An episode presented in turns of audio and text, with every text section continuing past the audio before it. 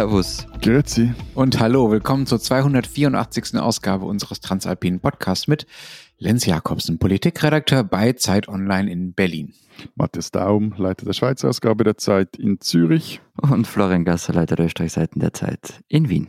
Der giggelt sich jetzt schon so in die Sendung rein. Also, herzlich willkommen äh, zur äh, dieswöchigen Ausgabe. Wir haben uns vorgenommen, heute ganz viel über Bauern zu reden, aus aktuellem Anlass. Im ersten Thema vor allen Dingen darüber, wie die Proteste in Deutschland laufen und wer da eigentlich äh, warum protestiert. Und im zweiten Thema dann ein bisschen detaillierter darüber, wer eigentlich diese Bauern sind und warum die so eine besondere Rolle in unseren Ländern haben. Wir sind dazu erreichbar unter alpinzeit.de und per Sprachnachricht an die WhatsApp-Nummer, die in den Show Notes unten drunter steht. Aber davor noch ein ganz großes Kompliment. Wir haben nämlich die besten Hörerinnen und Hörer und zwar aus zwei Gründen. Erstens, wobei bin mir nicht so sicher, ob das äh, Kompliment dann ist irgendwer hat dem Matthias eine Wikipedia-Seite gebastelt. Ich finde das super. Ich find ja, das ja, super. äh, äh, Ego-Boost für den Ego. Ich bin mir auch nicht so sicher, ob das, also ob uns das mittelfristig hilft, weil er dann endlich diesen Ego, also diese, diese Bedürftigkeit nicht mehr bei uns ausleben muss oder ob sie einfach nur verstärkt wird dadurch. Ja, ja. Darf ich dazu noch etwas sagen? Nein, eigentlich na, nicht. Na. Sagt der Mann, der regelmäßig Bilder aus dem Fitnesscenter auf Instagram postet. Ja, ja. Ich schaue dir in die Augen, mein Lieber. Ich kann mich wirklich nicht entscheiden, wer von euch verzweifelter wirkt. Okay, aber das Zweite, wir haben zu unserer eigenen Überraschung die Folgen richtig gezählt. Es ist tatsächlich die 284. Ausgabe und ich hätte wahnsinnig viel drauf gewettet, dass wir uns mal verzählt haben. Alle, die sagen, dass es vier mehr sind, das ist wegen den Wiederholungen. Und auf der Wikipedia-Seite nicht von Matthias, sondern von dem Podcast gibt's jetzt, und ich habe keine Ahnung, wie viel Arbeit das ist oder ob ChatGPT das für anmacht, eine Liste aller Folgen. Aber die ist wirklich sensationell auch Ja. für uns, weil da sehen wir endlich mal, über was wir alles schon gelabert Und ich, haben. ich, ja, vor allem, ich habe bei manchen Titeln keine Ahnung, worum es da gehen könnte. Aber wenn unsere lieben Hörerinnen und Hörer neben dem Wikipedia-Seiten aufbauen und äh, redigieren noch Zeit haben, dann legen wir Ihnen auch wärmstens ein Abonnement der Zeit ans Herz. Und zwar gibt's das zu bestellen unter zeit.de slash Alpenabo. Lenz, Florian. sag mal, äh, du, du liegst schon sehr seit, seit vergangener Woche so in die Ohren, haha, es wird alles ganz wild auf den Straßen Deutschlands. Die Republik ist blockiert. Wie oft bist du in die vergangenen Tage im Stau gesteckt? Ich weiß nicht, mit welchem anderen Lenz aus Deutschland du gesprochen hast, aber sowas habe ich nie behauptet. Ich, ich stand gar nicht im Stau in den letzten Tagen. Also äh, die Bauernproteste sind natürlich wichtig, aber ähm, Stau, vom Stau betroffen war ich nicht. Schade, immer dachte, es kommt sicher irgendeine ganz hysterische Aufregung, das alles ganz schlimm ist, Lieferketten unterbrochen. Ja, ich hätte heute Lenz einfach ausschlafen können und meine Verspätung damit begründen können ja, oder so. ja, ja, Beispiel. klar. also ich, hätte es gemacht. Ich habe es leider nicht vom Schlaf ins Arbeitszimmer geschafft, da war ein Bauernstau dazwischen. Kein Traktor. Ein, ein Spielzeugtraktor. Aber erzähl doch mal einfach, was außerhalb deines Hauses auf deutschen Straßen so passiert ist. Also irgendwie überall standen Traktoren herum, oder? Und haben blockiert. Und im Gegensatz zu dem, dass das sonst Klimakleber sind, wo sich ganz Deutschland empört, war es jetzt irgendwie okay. Ja, die Bauern sagen ja diesmal was angekündigt, deshalb ist es anders. Also Aha. B73, Cuxhavener Straße, Stader Straße, Buxtehuder Straße, Walter Dudek Straße, B75, Anschlussstelle Hamburg-Harburg Mitte, Kornweide, Anschlussstelle Kornweide, Hohe Scharstraße, Rätedamm, Neuenhöfer Damm, Rossdamm, Ellerholzbrücke, Fedeler Damm am Saalehafen, Rampenstraße, Freihafenbrücke, Versmannstraße, Überseeallee, Osaka-Allee, Brocktorkei, Oberbaumbrücke, Deichtorplatz, Willy-Brandt-Straße. Soll ich noch weitermachen? Und dann biegen sie im Kreisverkehr die zweite Ausfahrt rechts ab. Die Frage ist, ist das jetzt eine offizielle Bewerbung für die nächste Garmin-Navi-Stimme? Oder, äh, Im Kreisverkehr links abbiegen ist ganz Ich erstaunlich. glaube, ich wäre eine Links, sehr unerträgliche Navi-Stimme. Dafür fehlt mir wirklich die, die Duldsamkeit. links? Nein, das war nur eine von allein 15 Routen, die äh, nach Hamburg geführt hat am Montag. Es gab noch viele, viele, Wie, das viele war jetzt eine Blockade, die du aufgezählt hast. Ja, ja. Also eine von 15 in Hamburg am Montag. Das heißt, es gibt außerhalb von Hamburg noch hunderte mehr und es gibt auch außerhalb vom Montag noch einige mehr. Äh, nur mal ein paar Beispiele. In München sind am Montag 5500 Traktoren hm, eingefallen. In mehreren Bundesländern war mehr als die Hälfte bis zu 95 Prozent aller Autobahnauffahrten blockiert in Mecklenburg-Vorpommern zum Beispiel, wo dann mal eben die Ministerpräsidentin dazu gekommen ist und gesagt hat, oh, ich finde übrigens alles richtig, was ihr sagt, liebe Bauern. Es gab etliche Sternfahrten und sogenannte Schleichfahrten. Also das sind diese Fahrten, wo die Traktoren zwar fahren, aber so langsam fahren, dass es letztlich auch einer Blockade äh, gleich kommt gab hunderte Veranstaltungen, insgesamt mehrere zehntausend Teilnehmern. Allein in Baden-Württemberg hat die Polizei gesagt, also nicht die Veranstalter, dass an, insgesamt am Montag 17.000 Traktoren und andere äh, Fahrzeuge unterwegs waren. Darf ich noch ganz kurz wegen Schleichfahrten? Ich finde das total richtig eigentlich. Ich unterstütze jetzt diese Bauernproteste auch, weil jetzt lernen endlich auch einmal Stadtmenschen, was es heißt, wenn man am Land lebt und auf so einer Landesstraße oder Bundesstraße hinter einem Traktor herfahren muss. Ich sehe dich schon gleich rausgehen und über die Brennerautobahn tuckern, um die Deutschen aufzuhalten. Aber meine, also meine Lieblingsgeschichte vom Montag hat nichts so wirklich was zu tun mit den, mit der Zahl der Traktoren, sondern äh, mit dem, was auf der B5 passiert ist. Die B5. Die B5, die jeder ja, kennt. Jeder kennt Also sie, jeder, logisch, jeder B5. kennt sie, die B5. Ja, B5 Bundesstraße im Osten von Hamburg, da bei Bergedorf ist das, äh, da wollten Bauern eigentlich auch blockieren. Ist die B5, aber- Entschuldigung, eine Autobahn oder Bundesstraße oder, oder Ja. Was ist, was, ist, was ist die B5? Eine Bundesstraße, Bundesstraße, oder Autobahn? deswegen ist das B, Florian. Macht Sinn. B für Macht Sinn. Bundesstraße, A für Autobahn. Ja, ist bei uns auch so. Tatsächlich. Mensch. Jedenfalls bei Bergedorf. Die B5 äh, wollten die Bauern äh, blockieren. Allerdings war es so kalt jetzt in den letzten Tagen und ist es auch heute übrigens wieder. Wir haben hier gerade minus 12 Grad in Berlin und es hatte auch noch geschneit. Das heißt, die äh, Straße, die Bundesstraße im Bergedorf war einfach nicht befahrbar. Die war gesperrt aus Sicherheitsgründen. Das heißt, diese Traktoren standen davor und warteten darauf, auf diese Straße zu fahren, um sie dann blockieren zu können. Da musste aber erst äh, der Räumdienst kommen und der Streudienst und musste erst diese Straße streuen, bevor dann die Traktoren da drauf fahren konnten, um die dann entblockierte Straße wieder zu blockieren. Was ihnen dann aber zu lange gedauert hat, den Bauern, deswegen die Bauern dann einfach woanders gef- hingefahren sind und sozusagen mit Einverständnis der Polizei woanders was blockiert haben. Das könnte fast in Österreich sein. Aber apropos Österreich, Florian, hast du diese Geschichte gesehen von diesem Typen, der das umfahren wollte und dann Ja, der so wollte die B179 umfahren, die Fernpass-Bundesstraße, kennen die meisten Österreich-Urlauber aus Deutschland. Das ist auch so eine Strecke und der ist, glaube ich, wollte über die Rodelpiste oder so ausweichen. Über so einen genau. Wanderweg und dann ist er stecken geblieben. Und, äh, Ja, mit einem Kombi ohne Allrad, also wirklich. Eben, aber nicht, ganz- nicht mit dem Traktor. Nein, nicht mit dem Okay, Traktor. Nein. Aber sag mal, Lenz, also ähm, ihr seid auch im Protest Deutscher als Deutschland es erlaubt, aber einige unserer Kolleginnen und Kollegen haben in den vergangenen Tagen so etwas geraunt, dass fast schon vorrevolutionäre Zustände in Deutschland herrschen würden, oder zumindest eine vorrevolutionäre Stimmung. Ist da was dran? Also legen jetzt die Bauern wirklich die Republik lahm oder war das einfach eine sehr gut geplante, vor allem auch medial sehr groß äh, gecoverte PR-Aktion für den verärgerten deutschen Bauernstand? Persbrandt. Ich glaube, man muss das auseinanderhalten. Das eine ist die Frage, was wirklich auf den Straßen passiert ist gestern und das andere ist, aus welchen Gründen protestiert wurde und wer da alles mitgemacht hat und auf was für eine, sagen wir, öffentliche Stimmung das trifft. Beim Ersteren, also was die Blockaden tatsächlich angeht, gab es natürlich schon einen großen Effekt, aber die Straßenblockaden allein sind ja noch nicht vorrevolutionär. Also es gab viele, viele, viele, viele Kilometer Stau in Deutschland. Es gab gefährliche Ge Verkehrssituationen, wie das dann im ähm, Polizeideutsch heißt. Zum Beispiel, wenn Bauern, was auch vorkam, plötzlich mal eine ganze Autobahn blockiert haben und dann von hinten noch die Autos drauf fahren und dann plötzlich bremsen müssen. Das ist natürlich wahnsinnig gefährlich. Dann gab es ein VW-Werk in Emden beispielsweise, bei dem einfach die Produktion eingestellt werden musste, weil die Leute nicht zur Arbeit gekommen sind. Es gab vor allen Dingen in Ostdeutschland in mehreren Kommunen Schulen, die gar nicht erst aufgemacht haben. In Brandenburg an den Havel und Cottbus waren die Straßen so abgeriegelt, dass man zeitweise einfach überhaupt nicht in die Stadt reingekommen ist. Und dann ist auch noch ein paar wirklich dramatische Dinge passiert. Vor allen Dingen ist ein Autofahrer äh, auf einen der Protestteilnehmer draufgefahren und hat ihn angefahren. Und dabei wurde dieser Protestteilnehmer, wahrscheinlich ein Bauer, das weiß ich ehrlich gesagt nicht genau, schwer verletzt und musste ins Krankenhaus. Diese Dimension von dem, was du jetzt erzählt hast, ich meine, allein in Baden-Württemberg 17.000 Traktoren, das wären dann auf Deutschland hochgerechnet, keine Ahnung, fast 200.000 wahrscheinlich. Ja, das ähm, kann man nicht hochrechnen. Also Okay. die, sagen wir mal, die landwirtschaftliche Mobilisierung ist in, jeden, in allen Bundesländern unterschiedlich Okay. ausgeprägt. Aber ja, es waren auf Aber jeden es waren Fall viele, es waren sehr viele. Es waren viele, wobei es, es waren nicht so viele wie, weiß ich nicht, bei der größten Fridays for Future Demo in Berlin, wo es ja einige hunderttausend waren vor einigen Jahren. Ja, vor allem, weil man ja einen Traktor braucht. Genau. um- Bauern äh, machen halt mehr her, weil sie mehr Platz wegnehmen mit ihren Mhm. Traktoren. Ja, aber waren es wirklich alles Bauern? Nein, waren nicht alles Bauern. In vielen Regionen haben sich auch andere Branchen angeschlossen. Da waren dann Handwerker dabei, Unternehmer, Hotel- und Gaststättenverband in mehreren Bundesländern. Denen geht es zum Beispiel um diese Mehrwertsteuergeschichte. In Deutschland wurde ja die Mehrwertsteuer für Gaststätten gesenkt von 19 auf 7 Prozent und das wurde jetzt zum Januar wieder erhöht.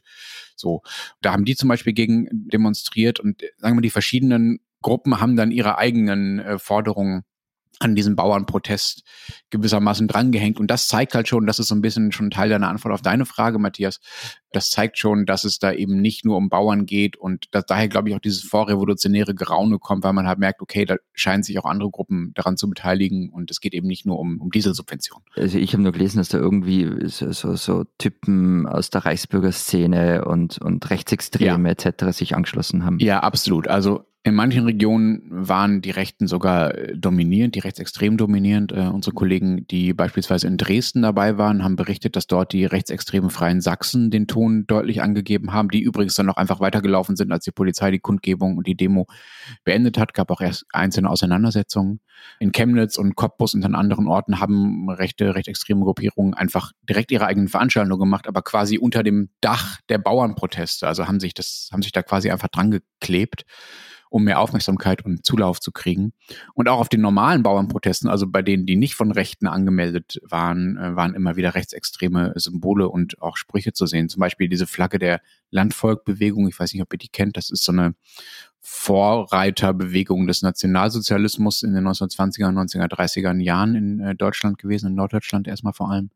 Oder es gab so Plakate mit Sprüche wie lieber Tod als Sklave oder Demokraten bringen uns den Volkstod oder so gehängte oh. Galgenpuppen in Ampelfarben. Und die wurden nicht weggeprügelt von den Demos oder weggedrängt Nein. von also das heißt, die, die Bauern und, und sonstige, die da mitgegangen sind, haben gesagt, okay, da sind halt Rechtsextreme dabei, die da einen Galgen mit. Die, die, die haben das Zeug selber an ihren Gefährten aufgehängt, die Galgen, genau. also das, die waren ja... Also teilweise ja. müssen wirklich vorsichtig sein. Natürlich haben nicht alle Bauern diese Aussagen mitgetragen, aber als Teil dieser Bauernproteste wurden auch solche Plakate und Sprüche gezeigt und es kann natürlich sein, dass in einzelnen Fällen, sagen wir mal, die anderen Demo-Teilnehmer dafür gesorgt haben, dass sowas auch mal abgehängt wurde, aber das ist zumindest nicht bekannt geworden. Ich kann dazu keine flächendeckende Aussage treffen, aber es gab auf jeden Fall diese Sprüche auf Bauerndemos und sie wurden nicht abgenommen. So und daran mhm. sieht man ja sehr eindeutig, dass diese Proteste einerseits zu Teilen aus sich heraus vielleicht rechte Argumente vorgetragen haben mit den Sachen, die an den Traktoren hingen, aber andererseits auch Rechtsextreme ganz offensiv versucht haben, das für sich zu nutzen und sich da dran zu hängen, wie sie das ja vor einigen Jahren auch schon bei den Querdenker-Demos im großen Stil gemacht haben. Ne? Aber worum geht es jetzt eigentlich bei diesem Bauernaufstand? Naja, also den Rechten geht es darum, die Straßen zu beherrschen und den Eindruck zu erzeugen, dass sie selbst eine Volksbewegung sind. Also da kommen diese Zehntausenden, Hunderttausenden Traktoren in Deutschland auf die Straße. Äh, sie tun so, als wären die alle auf der rechten Seite gewissermaßen. Äh, die stellen sich dann einfach selbst komplett auf die Seite der Bauern, um sich von denen quasi die Legitimität für ihre eigene Agenda zu holen. Das ist ein Muster, was mit Bauern und mit Agrarpolitik dann nichts mehr zu tun hat und was leider auch nicht neu ist. Ich meinte aber tatsächlich die Bauern, was wollen denn die? Worum ja, geht's Entschuldigung, denen? das war jetzt noch so eine Teilantwort auf die vorrevolutionäre Frage von, von Matthias vorhin. Ja, den Bauern geht es um Geld. Und das klingt jetzt abschätziger, als es gemeint ist. Also dem Bauern wurde bisher der Diesel subventioniert. Das sollte nun wegen des Schuldenbremseurteils im vergangenen Herbst gekürzt werden, weil der Staat ja sparen muss. Außerdem müssen Bauern für ihre Landmaschinen bisher keine Kfz-Steuer bezahlen. Auch das sollte gestrichen werden. So, und da hat die Bundesregierung aber nun teilweise diese Kürzung schon wieder zurückgenommen. Also diese Kfz-Steuer müssen die Bauern weiterhin nicht zahlen und die Dieselsubvention soll nur schrittweise abgesenkt werden, bis sie dann 2026 irgendwann komplett wegfällt. Aber das reicht den Bauern halt nicht. Sie wollen, dass alle Kürzungen zurückgenommen werden. Sagen wir, ich wäre im deutschen Wirtschaftsministerium, was Gott sei Dank nicht der Fall ist. für beide für, alle, für alle Beteiligten das Beste. Aber so rein strategisch gedacht und, und, und äh, auch Regierungspolitik muss ja zumindest ein wenig strategisch denken. Ist es wirklich klug von der Ampelregierung in der jetzigen Situation, sich mit einer Gruppe anzulegen, die bewiesenermaßen, ist ja nicht der erste Protest der Landwirte, also es gab es in ganz Europa immer mal wieder, sich also mit jenen anzulegen, die extrem gut vernetzt sind, die gut mobilisierbar sind, die hohe Sympathien in der Bevölkerung haben, wegen etwas, was jetzt auch nicht, es ist ja nicht so, dass das, was man da jetzt einsparen wollte, den ganzen deutschen Staatshaushalt gerettet hätte. Also erstens ist es interessant, dass du sagst Wirtschaftsministerium. Ja, Habeck ist die Hassfigur, oder? Ja, genau, aber Habeck macht das ja gar nicht. Das ist ja das Finanzministerium und das Landwirtschaftsministerium. Also das Finanzministerium sagt, wir müssen sparen und das Landwirtschaftsministerium ist das, was die Landwirtschaftspolitik in Deutschland verantwortet. So, aber trotzdem ist Habeck die Hassfigur. Das zeigt ja schon, dass es da äh, vielleicht auch um mehr als um die konkreten Kürzungen geht, sondern um auch ein generelles Feindbild, das äh, die Grünen für die Bauern vor allen Dingen mittlerweile sind. Das zweite ist, dass ich es auch überhaupt deine Frage auch interessant finde, soll man sich mit denen anlegen? Ja, ich man kann ja sagen, ja, ist richtig. So. Ja, ja, ich finde ja. ganz grundsätzlich, dass, dass die Aufgabe von Politik ist, also nicht sich mit allen anzulegen, aber sich eben auch im Zweifelsfall mit denen anzulegen, die gut vernetzt sind und eine starke Lobby haben, weil die Aufgabe von Politik ja ist, einen Interessenausgleich zwischen allen Gruppen herzustellen und nicht einfach nur die Lauten zu belohnen und ihnen auf gar keinen Fall nie was wegzunehmen und äh, die Leisen dann dafür zu bestrafen. Also das kann ja, kann ja nicht die Logik sein. So. Und du hast aber recht, es geht nicht um wahnsinnig viel Geld da. Also diese Dieselsubventionen haben im letzten Jahr ungefähr 440 Millionen Euro gekostet, äh, den deutschen Steuerzahler. Das ist natürlich ein, viel Geld, aber ein kleiner Anteil gemessen an dem, was der Staat insgesamt ausgibt und auch gemessen an dem, was er einsparen muss. Da haben andere Gruppen viel größere Lasten zu tragen. So, das heißt aber alles nicht, dass die Argumente der Bauern in der Sache nicht nachvollziehbar sein können. So, ne? Das will ich damit gar nicht sagen. Aber wenn du es schon so fragst, Florian, hm. äh, ob das nicht ein bisschen falsch gewesen wäre, sich mit den Bauern anzulegen, würde in Österreich nicht passieren, oder es was? Es spricht daraus die Furcht. Bei, Florian. bei wem jetzt? Bei, bei dir, mir? dass du eine ja, Heugabel ja. im Vödli hast, wenn du dich mit denen anlegst. Die Bauern sind unglaublich einflussreich in Österreich und politisch mächtig. Also nur mal so eine Zahl, die ich gefunden habe. Es gibt in Österreich 2093 Bürgermeisterinnen und Bürgermeister. Davon sind 70 Prozent von der ÖVP. Und von diesen 70 Prozent wiederum stellt die Hälfte der Bauernbund. Der Bauernbund ist jetzt was genau? Der Bauernbund ist Teilorganisation der ÖVP, also die ÖVP ist in Bünde aufgeteilt. Du hast den Wirtschaftsbund, den, den österreichischen Arbeitnehmer- und, äh, und, Arbeiterbund, du hast äh, die, die junge Volkspartei, aus der Sebastian Kurz hier kam, ist auch ein Bund und eben den Bauernbund. Und der Bauernbund allein hat wohl so 200.000 Mitglieder. Und der sieht sich als Vertretung der Landwirtschaft. Es gibt zwar die Landwirtschaftskammer auch noch, aber die sind, also Bauernbund und Landwirtschaftskammer sind quasi deckungsgleich. Die ÖVP sieht es auch als die letzte Domäne, in der sie eigentlich quasi konkurrenzlos ist und konkurrenzlos herrschen kann und deshalb hält sie auch dran fest und verteidigt es. Und zum Beispiel sowas wie bei euch ist, dass ein grüner Landwirtschaftsminister ist, ist absolut unvorstellbar, solange ÖVP in der Regierung ist. Also das wird nicht passieren. Landwirtschaftsminister kommen immer aus dem Bauernbund der ÖVP. Aber das habe ich noch nicht ganz verstanden. Sind diese Bauernbund, Landwirtschaftsminister und Bürgermeister, sind das dann de facto Funktionäre, Bauernfunktionäre? Sie sind es vielleicht gleichzeitig, weil sie eine Funktion in der Landwirtschaftskammer haben, aber an und für sich, wenn du jetzt Mitglied im Bauernbund bist und ähm, dann bist kein Bauernfunktionär, aber du bist halt innerhalb einer Partei in dem Landwirtschaftsflügel. Und man versteht sich als Vertreter von diesem Berufsstand. Ich finde das wichtig zu differenzieren, weil es ja, also in Deutschland gibt es einen Bauernverband und die sind aber nicht parteipolitisch gebunden. Ne? Das so, ist das die Landwirtschaftskammer dann bei uns. Aber wie gesagt, Bauernbund und Landwirtschaftskammer.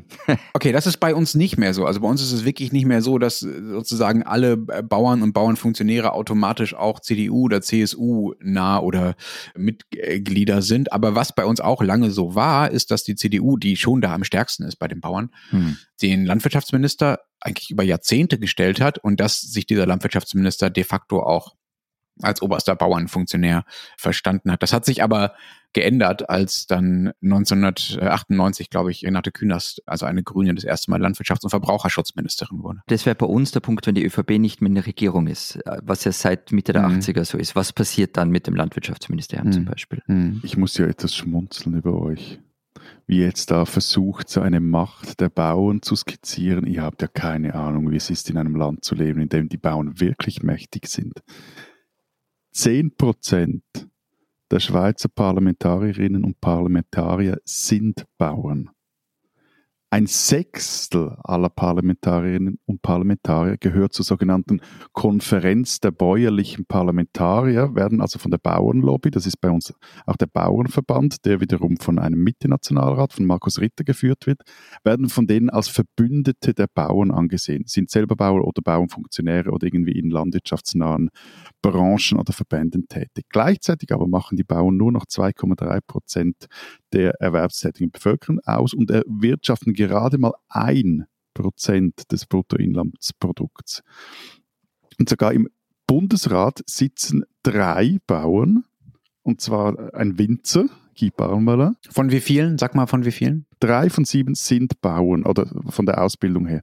Winzer Guy Parmelin, der Agronom Albert Rösti und der jetzt eben gewählte Beat Jans, der ist gelernter Landwirt. Und dazu, sind wir bei drei, dazu sitzt dort noch, noch Elisabeth Baum-Schneider, eine Bauerstochter, die die Wahl unter anderem gewonnen hat, weil sie mit ihren Schwarznasenschafen posiert hat. Und der ja, Vater... Das klingt aber auch schon niedlich. Ja, die, die Tiere sind super, niedlich. würde ich sofort wählen. Also Hat schon mal Stimme. Die, die Tiere. Jemand, der mit solchen Tieren passiert, ja, ich hat weiß eine Stimme. Dir, gut. Du meinst, ein Schwarznasenschaf könnte die SPÖ retten statt der Giraffe?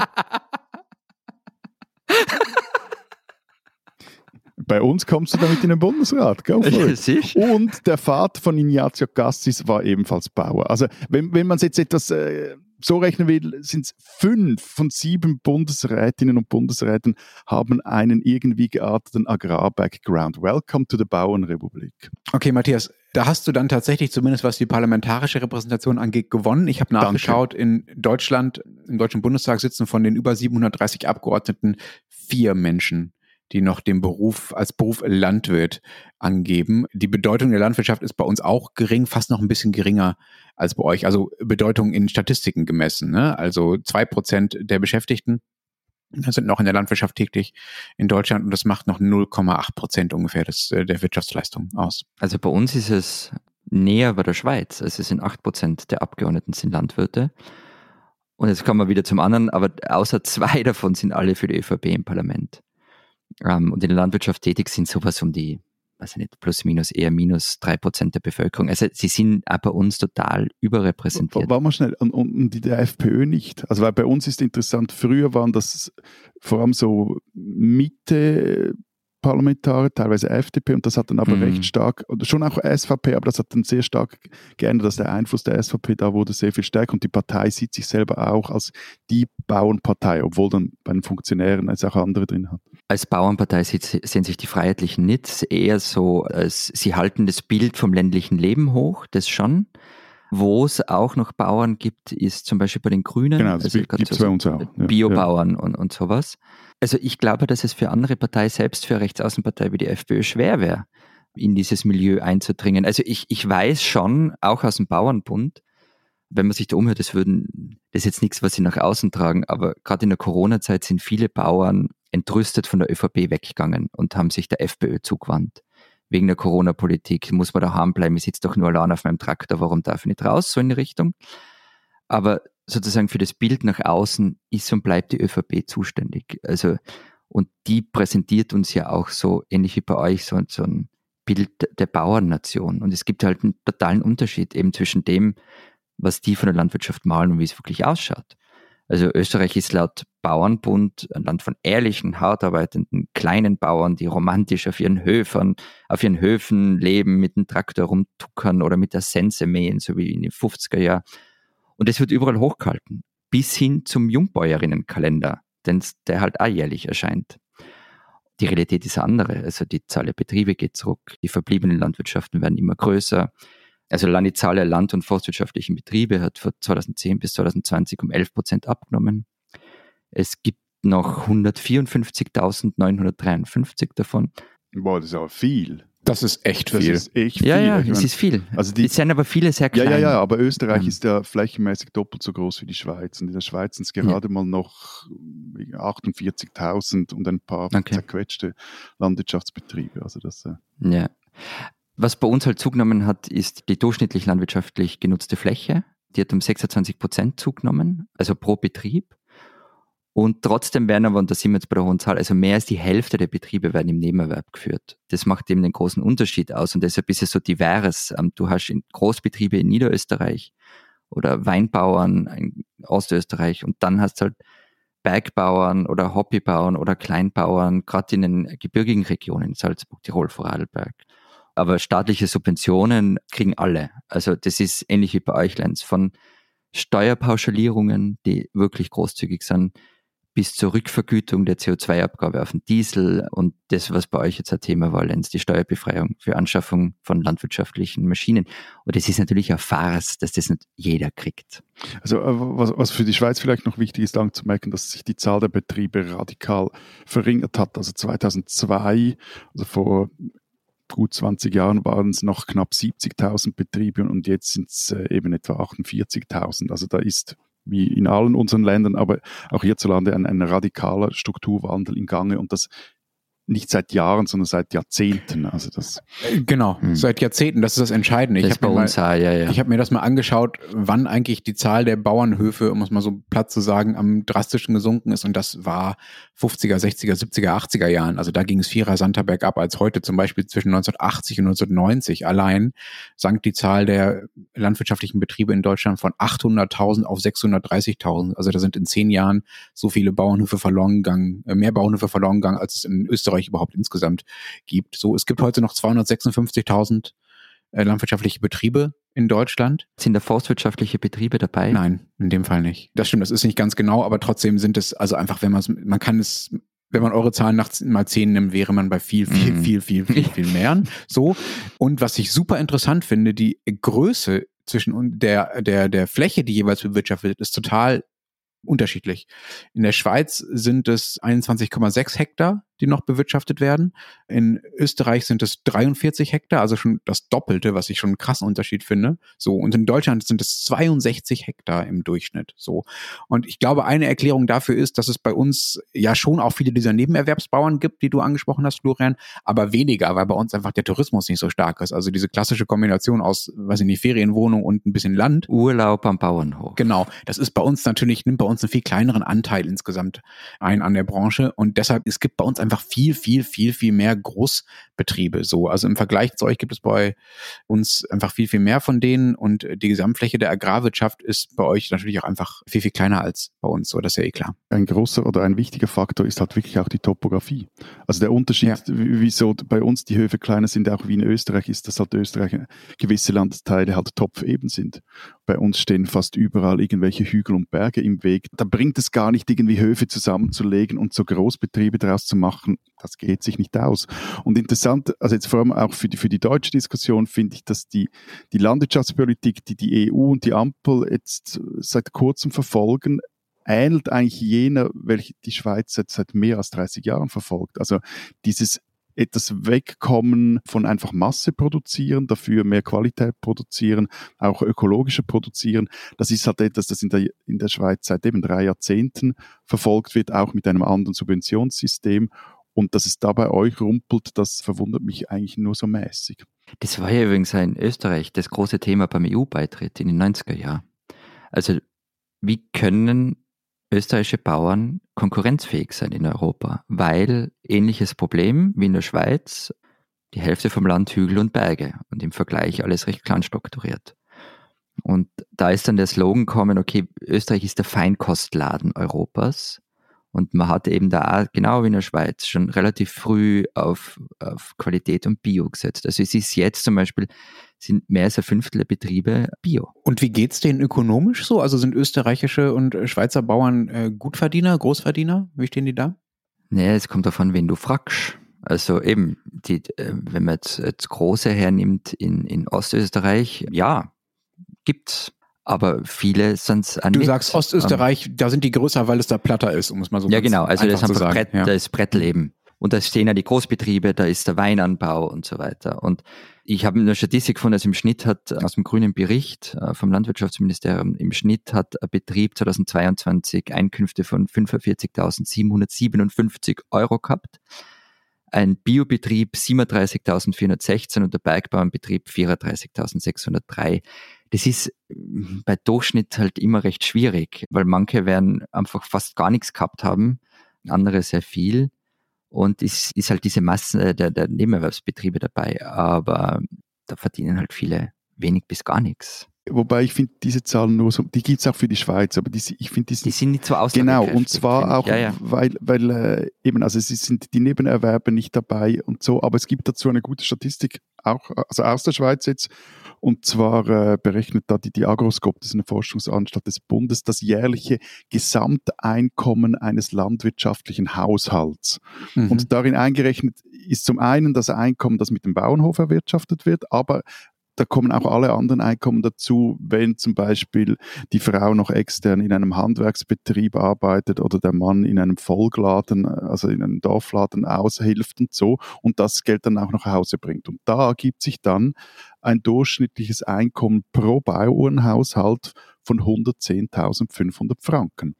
Und das ist Mittelstand. Darf ich eine ganz ketzerische Frage stellen und auch auf die Gefahr hin, dass du es nicht weißt? Wären da so Sachen, weil es ist bei uns ja ein Riesenthema, dass Landwirte manchmal, nicht oft und ich weiß nicht alle, bitte E-Mails einfach sparen, viel Grundbesitz haben und der ja ab und an auch umgewidmet wird und der wird verkauft und so sind solche Einkünfte da dabei? Ich weiß nicht, ob das als Einkommen dann gerechnet das wird. Vermögen, ne? Ja, wenn du, mm, wenn du äh, irgendwie deine Parzellen verkaufst und das ist auch in der Schweiz. Oder verpachtest auch nur, das passiert ja auch oft. Das weiß ich nicht, aber also gerade auch die Umwidmung von Landwirtschaftsland in Bauland ist schwieriger und anderes Thema, aber äh, mit neuen Raumplanungsgesetzen ist auch, also das war jahrzehntelang, da haben sich also viele eine Golden- oder eine Platinnase verdient daran, gerade aus dem bäuerlichen Milieu, aber das ist äh, jetzt auch schwieriger geworden in den letzten Jahren. Aber ich glaube auch, es ist auch, wenn ich es jetzt auf die Schweiz also in der Schweiz anschaue, vielleicht gibt es aber auch für Deutschland, es ist, glaube ich, auch weniger die Furcht vor dem Verlumpen, die die Bauern umtreibt, sondern diese Belastung, vielleicht auch Angst vor dem Strukturwandel. Also du kannst heute nicht mehr bauen wie noch zu Großseitis Zeiten. Und dazu kommt die Furcht davor, Privilegien zu verlieren, die das Arbeiten recht angenehm gemacht haben. Also eben diese, Lenz, du hast ja gesagt, diese 500 oder 440 Millionen für, die, äh, für dieses äh, Dieselprivileg. Mhm. Ich meine, wenn du das dann umrechnest, gibt es ja jetzt auch Berechnungen, wie viel denn das pro Bauernhof ist und so. Davon geht ja kein einzelner Hof zugrunde. Aber es geht ja auch darum, dass man halt, wenn, wenn du den Leuten Dinge wegnimmst, die sie bis jetzt gehabt haben, dann riskierst du halt, dass sie irgendwie stinkig werden. Also in der Schweiz ist das weniger bei dieser Frage, zeigt sich das, sondern zum Beispiel auch bei der ganzen Debatte um den Wolf. Also der wurde für viele Bauern zum, wirklich zum Feindbild. Und es ist immer so die Frage, die ich mir auch gestellt wieso äh, beißen die sich so an dem fest?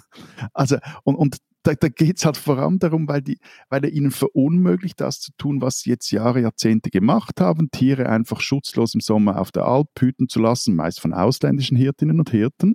Und, mhm. und jetzt brauchst du halt, vor allem, wenn, wenn, das, wenn das Geißen und Schafe sind, brauchst du Zäune, brauchst du Schutzhunde, das ist mühsam, aufwendig und kostet. Und äh, mhm. äh, es sind ja solch, solche Prozesse, die dann auch... Und das ist dann oft das Argument, ja, unsere Alpenwirtschaft ist Jahrhunderte alt und wir haben das schon immer so gemacht und es wird jetzt zerstört dadurch, durch jene... Man, Meistens stimmt es oft nicht mit dem Jahrhunderte alt oder manchmal stimmt es nicht.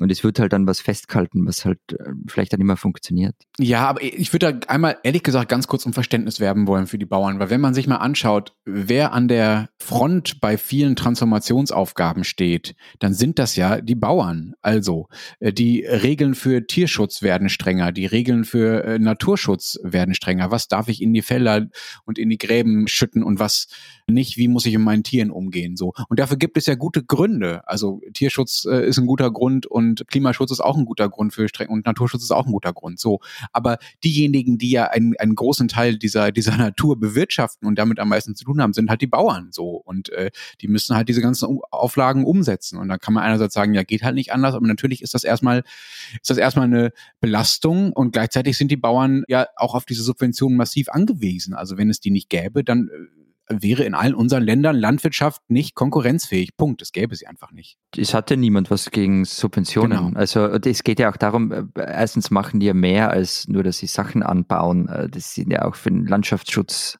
tragen sie viel bei, äh, für Landschaftspflege. Etc. Ja, aber sie werden ja auch, also den machen sie natürlich zum Teil freiwillig, aber natürlich werden sie mittlerweile auch durch Vorgaben dazu gezwungen. Ja, nein, nein, nein, nein, nein, nein, aber sie werden ja auch genau für das bezahlt. Also es ist halt genau. das Dilemma, in dem die ja, Bauern ja. stecken. Es ist ein staatlich. Sie sind Dienstleister letztlich. Ja, es ist ein staatlich sehr stark regulierter und auch mhm. finanzierter, mhm. ich weiß gar nicht, ob es ein Markt ist, aber ein Bereich oder eine Branche und gleichzeitig sind, sind die einzelnen Bauern sind halt, halt klein oder mittlere oder halt auch Großunternehmer und müssen da sich irgendwie drin bewegen Und ja, dann ist halt die Frage, wie viel Auflage ist sinnvoll, welche Art von Auflage ist sinnvoll. Aber für diese Dinge, die sie da machen müssen, das erklärt, dass eben mehr Ökoausgleichsflächen, äh, nicht irgendwelches Zeugs einfach in die Felder tun, Tierschutz etc. Für all diese Dinge werden sie auch bezahlt und zwar vom Staat. Und dann ist es auch richtig, dass der Staat darauf schaut, dass das Zeugs eingehalten ist. Und dann ist aber die Frage, die sich ja da steht, am Schluss ist es eine Managementfrage. Also wie wird das ausgearbeitet, so dass es auch praktikabel ist. Und da, wenn ich jetzt auch in letzter Zeit auch als, als Deutscher gewisse Dinge gelesen habe, gibt es sicher auch noch güllefreie Luft nach oben.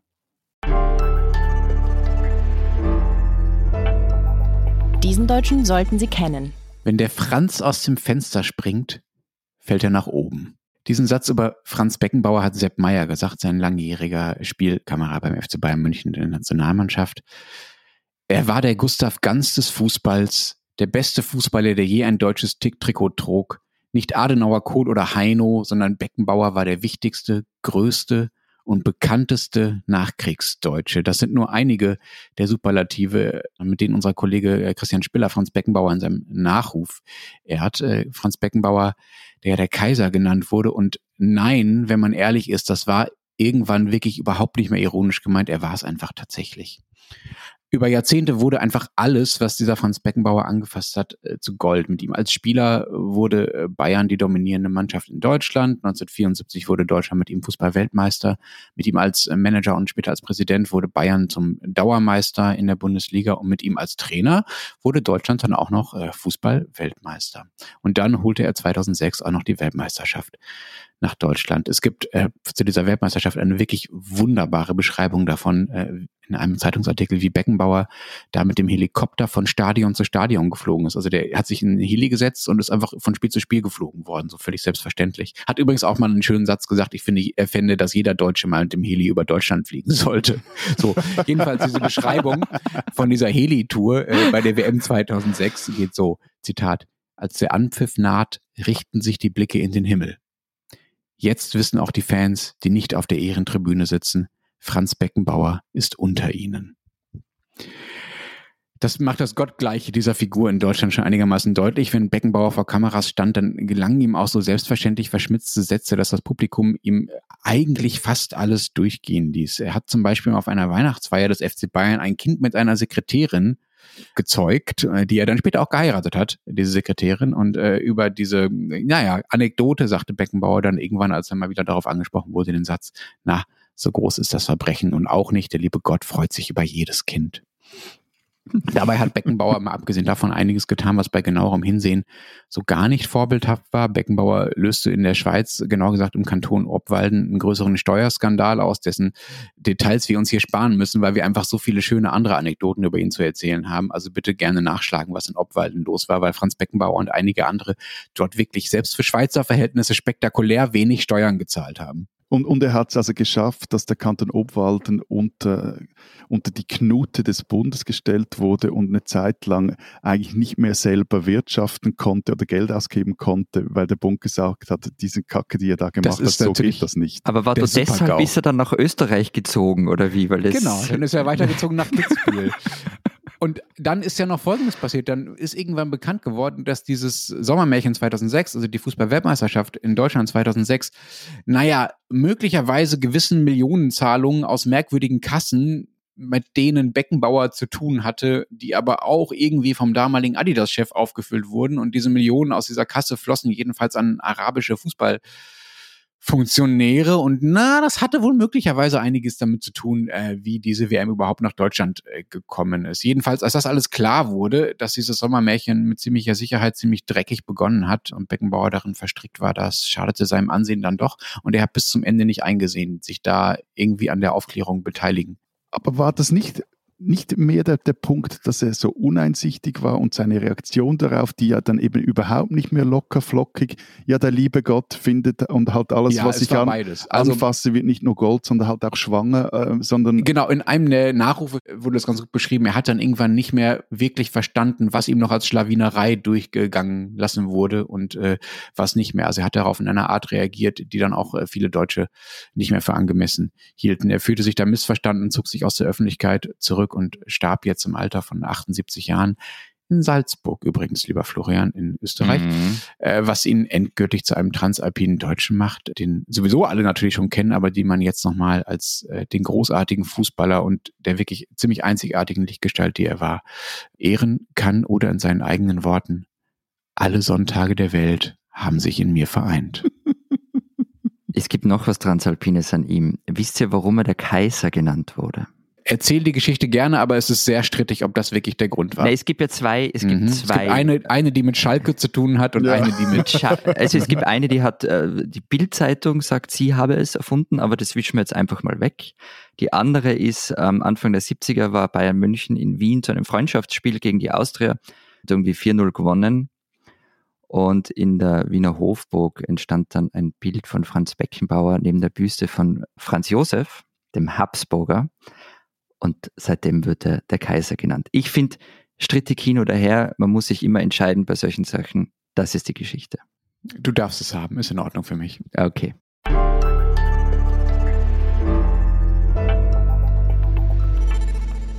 Wir machen einfach weiter äh, mit den Bauern. Matthias, du hast es gerade so formuliert, es sei glaube, du hast gesagt, eine Managementaufgabe, äh, sich darum zu kümmern, sagen wir mal, welche Aufgaben die Bauern zu welchem Preis erfüllen letztlich. Ich glaube ehrlich gesagt, darum geht es nicht nur. Es geht auch um gesellschaftliche Anerkennung. Das ist zumindest das, was viele Bauern hier in Deutschland sagen. Es gibt ein Zitat, äh, das ein Bauer einem Reporter des St. Gallner Tageblatt, also einer Schweizer Zeitung, äh, jetzt bei den Protesten gesagt hat. Er sagte, bei euch in der Schweiz fahren die Leute im Sommer auf die Alm, in Berlin interessiert sich keiner dafür, was wir machen. Naja, also mag, mag es sein, dass sich in Berlin niemand für die Bauern interessiert. Aber also erstens würden wir auf die Alp fahren und nicht auf die Alm. Und zweitens wandern wir dorthin und fahren nicht dorthin. Und drittens, als ja, ich glaube, was der deutsche Bauer da meint, das hat weniger mit einer konkreten, erlebten Nähe, einer persönlichen Nähe zu bauen zu tun, sondern mehr mit einer gefühlten. Es gab vor ein paar Jahren mal eine Umfrage in der Schweiz, die zeigte, dass sich 40 Prozent der Schweizerinnen und Schweizer als mentale Bauern fühlen. Wie also, bitte? Ja, das ist 40 Prozent und was sind mentale Bauern? Ja, dass sie sich bitte? den Bauern also, nahe fühlen. Also das okay. Das äh, ist einfach sehr viel. Und das zeigt sich aber auch eben nicht nur im Parlament, nicht nur in der Regierung, sondern halt auch bei Volksabstimmungen. Also wenn die Bauern ihre Traktoren loslassen, dann haben sie auch große Chancen, Abstimmungen zu gewinnen. Das ist ja überhaupt ein ganz spannender Widerspruch, finde ich, zumindest in Deutschland. Also einerseits äh, klagen die Bauern über mangelnde Anerkennung, andererseits haben sie ja viel, viel, viel, viel mehr Rückendeckung für ihren massiven Protest als andere Branchen. Also wie die Ministerpräsidenten und Bundestagsabgeordneten äh, da quasi auf die Straßen gelaufen sind, um sich neben die Traktoren zu stellen und dem Bauern Recht zu geben, das ist schon ja, einigermaßen. Aber Lenz, aber Lenz, also wer da in diesen gelben Jacken rumjockelte auf den Straßen, diese Pappenheimer und Pappenheimerinnen sind ja auch dafür bekannt, dass sie sich jedem populistischen... Möchtest du über Manuela ja, Schwesig reden? Zum Beispiel, oder auch der, der Herr Kretschmer. Das ist ja also, das ist ja einfach... Matthias. Sorry, das ist also... Na, das stimmt das nicht. Ist, ja. Das ist also Also nein, ich würde jetzt nicht... Nein, nein, nein. Das ist wirklich un, ungerecht. Also äh, es gibt auch andere Politikerinnen und Politiker, egal was man von Frau Schwesig oder Herrn Kretschmer hält, also auch äh, Herr Weil oder Frau Rehlinger, andere Ministerpräsidenten äh, waren dabei. Und nein, ich finde nicht Menschen, die äh, Bauernforderungen recht geben, sind deshalb schon Populisten. So, aber was ich eigentlich sagen wollte, so, ich glaube, dass die eine wirklich besondere gesellschaftliche Rolle haben, die Bauern in unserem Land, und dass sich deshalb auch dieser dieser Rückhalt, den sie haben, einerseits erklärt und auch andererseits trotzdem ihr Bedürfnis noch mehr Unterstützung zu bekommen. Und ich glaube auch, dass die Zahlen, die wir vorhin genannt haben, also dass da nur noch so wenig Leute arbeiten in der Branche und so wenig Umsatz gemacht wird, eigentlich der Rolle der Bauern dem nicht gerecht werden. Also du hast ja von deinen 40 Prozent gefühlten Bauern schon erzählt, Matthias. Ich glaube, auch in Deutschland sind Bauern immer noch der Inbegriff des ländlichen Lebens.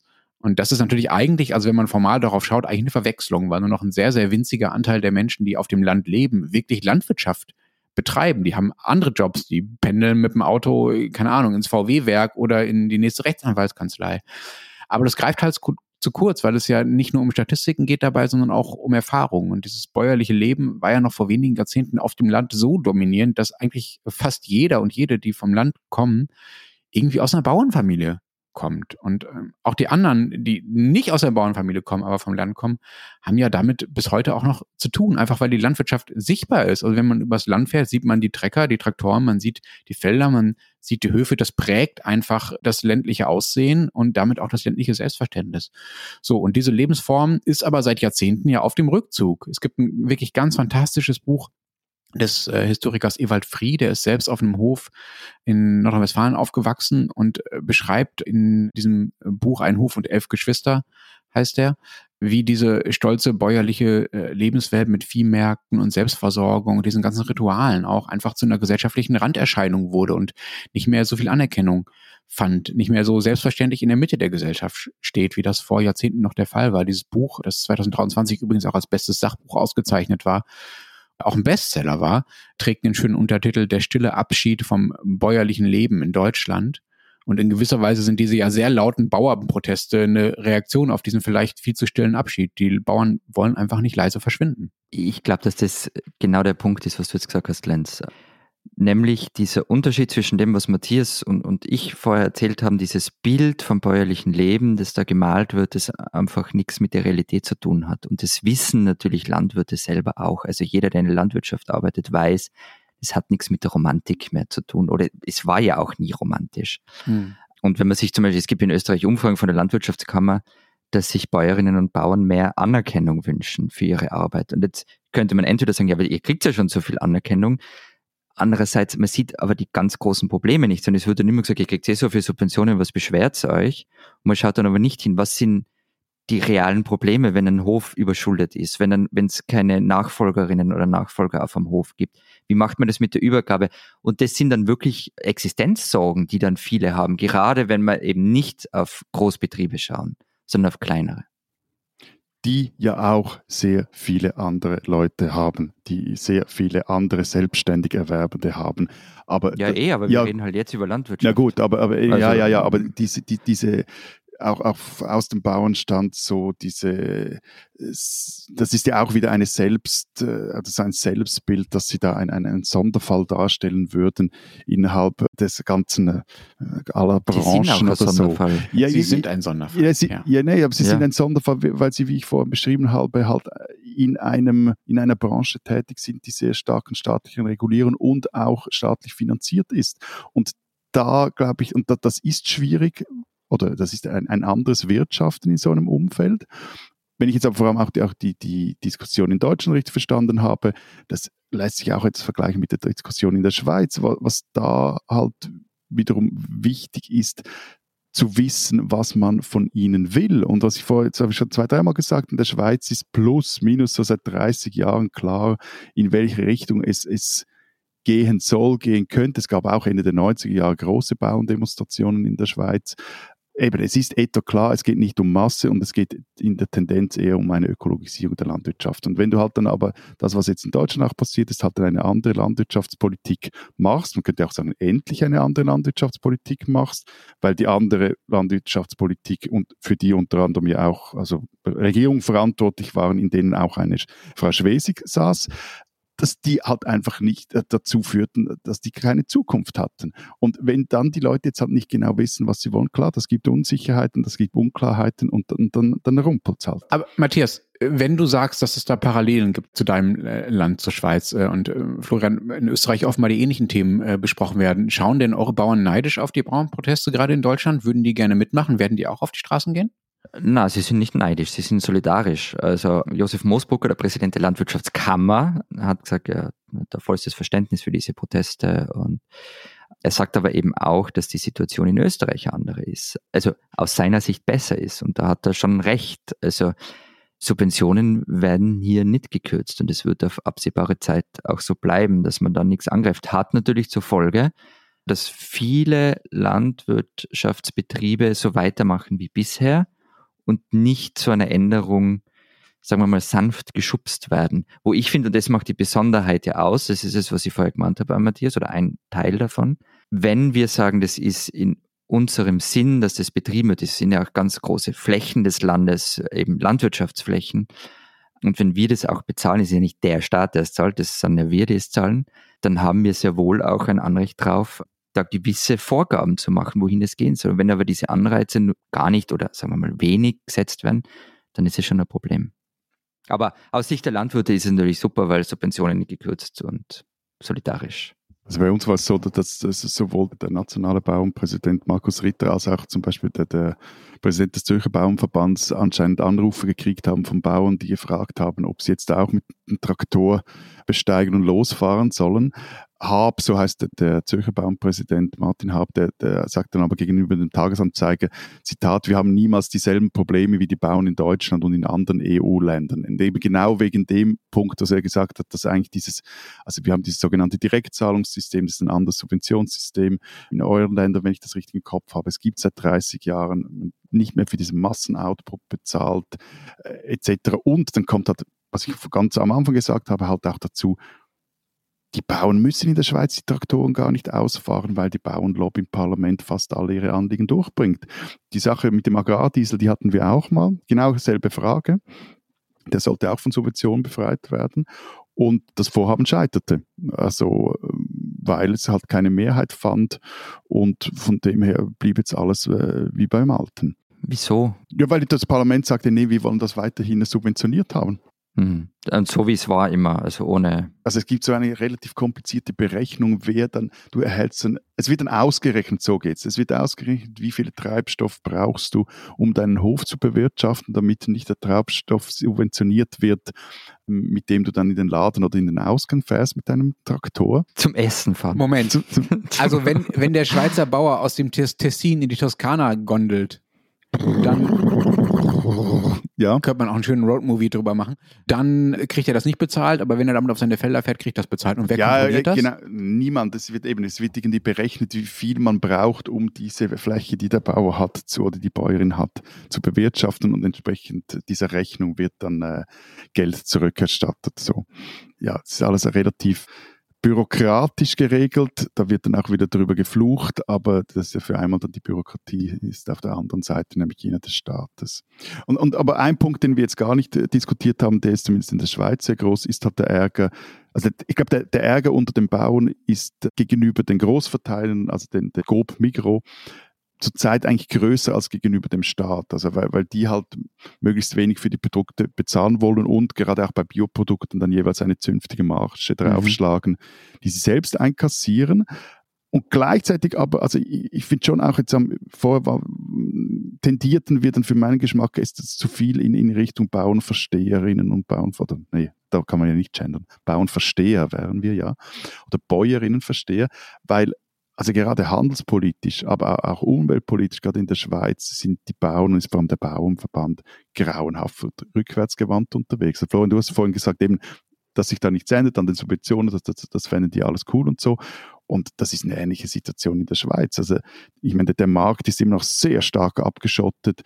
Wenn es um Ökoauflagen geht, gibt es jetzt starke Gegenbewegungen, gibt eine Biodiversitätsinitiative, die bald mal zur Abstimmung kommt, da haben die Bauern gesagt, da sind wir dagegen. Sie waren gegen Initiativen, die Pestizide strenger regulieren wollten, die das Trinkwasser schützen wollten etc. Und gleichzeitig werden sie vom Staat mit jährlich gegen 4 Milliarden Franken subventioniert. Also da ist ja schon dann irgendwo. Ja, das ist auch im Verhältnis zu Deutschland viel. Ne? Also hier halten die Bauern von der EU 6 Milliarden Euro, dann vom Bund nochmal so 2,4 Milliarden Euro und dann nochmal 4 Milliarden so Bezuschussungen für Alters- und Krankenversicherung. Äh, das ist natürlich mehr als in der Schweiz, aber es gibt natürlich auch viel mehr, viel mehr Bauern hier. Ja, also es, es gibt Experten, die sagen, dass die Schweizer Landwirtschaft als eine oder die am stärksten subventionierte der Welt sei. Hm. Ja, also da sind wir uns recht ähnlich. Im Herzen sind wir alle Landwirte. Aber also ich muss gestehen, ihr habt mir das ja gesagt, dass ihr das mit den Subventionen raussuchen werdet. Ihr habt mir da recht schwer getan, weil es ziemlich verworren ist. Manche Zahlungen sind ja Förderungen für den ländlichen Raum, andere sind Direktzahlungen, es kommt was vom Bund, von der EU und aber es, es gibt so Rankings, europäische Rankings, da liegt Österreich bei AK-Subventionen regelmäßig sehr weit vorn und eine Zahl habe ich für euch. Allein 2021 hat der Bund allein für Land- und Forstwirtschaft, Fischerei und Jagd, also das ist alles zusammen, 2,4 Milliarden Euro an Förderungen ausgeben. Mhm. Und ich komme aber drauf, wenn wir über diese ganzen Zahlen reden und über die Einkommen, was man zum Beispiel jetzt, weil du Mikros und Coop erwähnt hast, Matthias, das ist natürlich bei uns auch immer ein Thema. Also wie viel zahlen die? Das ist zum Beispiel bei der Milchproduktion ein großes Thema. Gleichzeitig war es halt jetzt in den vergangenen eineinhalb Jahren so, dass die Landwirtschaft Rekordgewinne in Österreich auch gemacht hat. Da ist aber wieder die Frage, wer. Das war in Deutschland auch so. Also äh, mit den Preissteigerungen im Lebensmitteleinzelhandel hat auch die Landwirtschaft Rekordgewinne gemacht. Und, aber ja, die Landwirtschaft ist eingeklemmt einerseits zwischen dem, was die Lebensmittelgroßhändler ihnen an Preisen aufdrücken, um es mal böse aus ihrer Perspektive zu sagen, und andererseits dem, was der Staat von ihnen, ihnen an Auflagen macht und ihnen an Subventionen zahlt. Also die sind einfach sehr, sehr fremdbestimmt. Und das finde ich eine völlige Paradoxie, weil sie ja im Selbstbild und auch im in dem, wie die Bauern von anderen gesehen werden, überhaupt nicht fremdbestimmt sind. Also die gelten ja als sehr unabhängig, führen mehr oder weniger freies Leben, sehr arbeitsames, aber ein freies Leben, weil sie sich theoretisch äh, zumindest im Idealbild selbst versorgen können und so weiter. Und da spricht, glaube ich, was auseinander. Oder da gibt es einfach eine Paradoxie zwischen einerseits äh, frei sein, freie Bauern und andererseits wahnsinnig abhängig sein. Und ich finde auch für diese staatlichen Förderungen, dafür gibt es ja massive Gründe. Also Landschaftspflege ist ein Grund, aber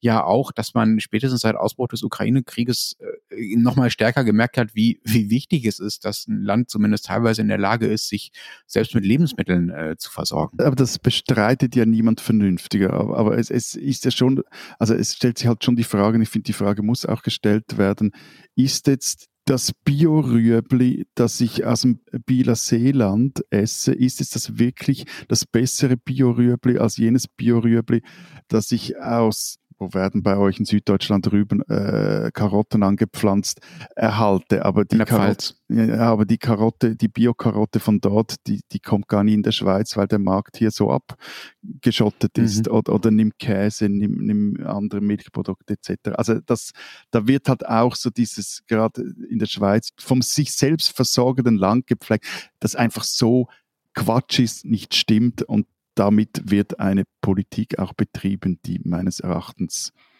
zumindest fragwürdig ist. Noch ganz zum Schluss, Lenz, was passiert jetzt?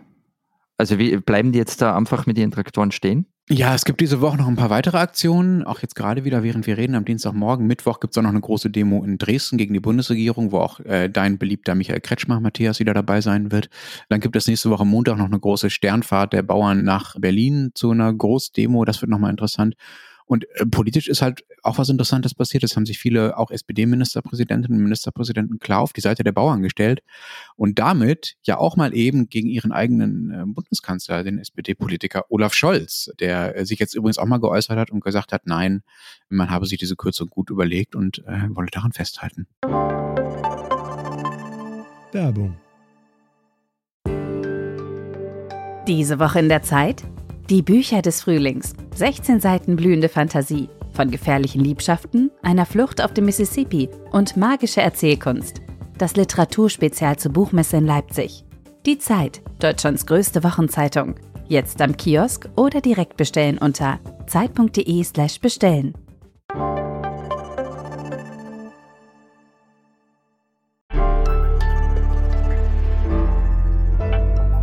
Die spinnen, die Deutschen. Das hessische Ladenschlussgesetz soll, äh, so wie die meisten anderen Ladenschlussgesetze in Deutschland, verhindern, dass am Sonntag Kassiererinnen und Kassierer in Supermärkten sitzen müssen, weil der Sonntag ja geschützt sein soll und der Ruhe dienen soll. Soweit so nachvollziehbar. Nun gibt es allerdings mittlerweile kleine Läden, in denen überhaupt keine Kassiererinnen und Kassiererinnen mehr sitzen. Teegut Theo heißen die und die gibt es unter anderem eben auch in Hessen. Da bezahlt man an so Self-Checkout Kassen und um zu verhindern, dass da einfach Leute klauen, kommt man überhaupt auch erst rein, wenn man seine Kreditkarte am Eingang scannen lässt. Diese kleinen Läden haben auch sonntags auf und ich finde, das klingt eigentlich nach einer ganz guten Lösung. Da muss jemand hinter der Kasse sitzen und man kann sich trotzdem die Sachen holen, die man Sonntagnachmittags vielleicht noch braucht.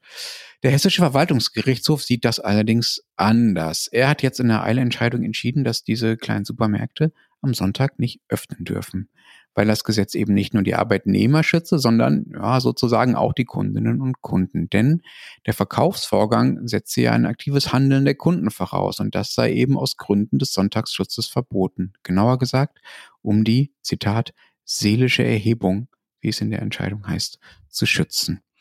Nun könnte man lange darüber philosophieren, ob Konsum und seelische Erhebung sich noch widersprechen oder ob sich nicht längst eine Praxis eingeschlichen hat, in der das eine dem anderen dient. Denn nach dieser interessanten Logik, die das Gericht da aufmacht und die es aus den Gesetzen ableitet, müsste man ja auch mal überlegen, ob man nicht das Online-Shopping am Sonntag verbietet, weil das ja vielleicht auch der seelischen Erhebung, die mit Konsum ja nichts zu tun haben soll, widerspricht. Also ab wie viel Bewegung genau ist Konsum am Sonntag verwerflich? Also ist diese, dieses Handausstrecken ins Regal, ist das schon das Problem und ist das weniger problematisch als das Klicken auf dem Handy?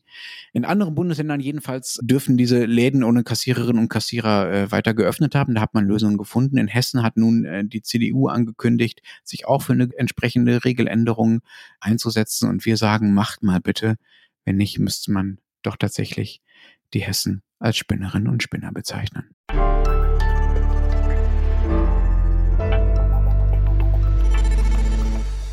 Das war's diese Woche bei unserem Bauern-Podcast. Wir hören uns nächste Woche wieder. Was habt ihr denn in der Zeit Schweiz, Zeit Österreich vorbereitet?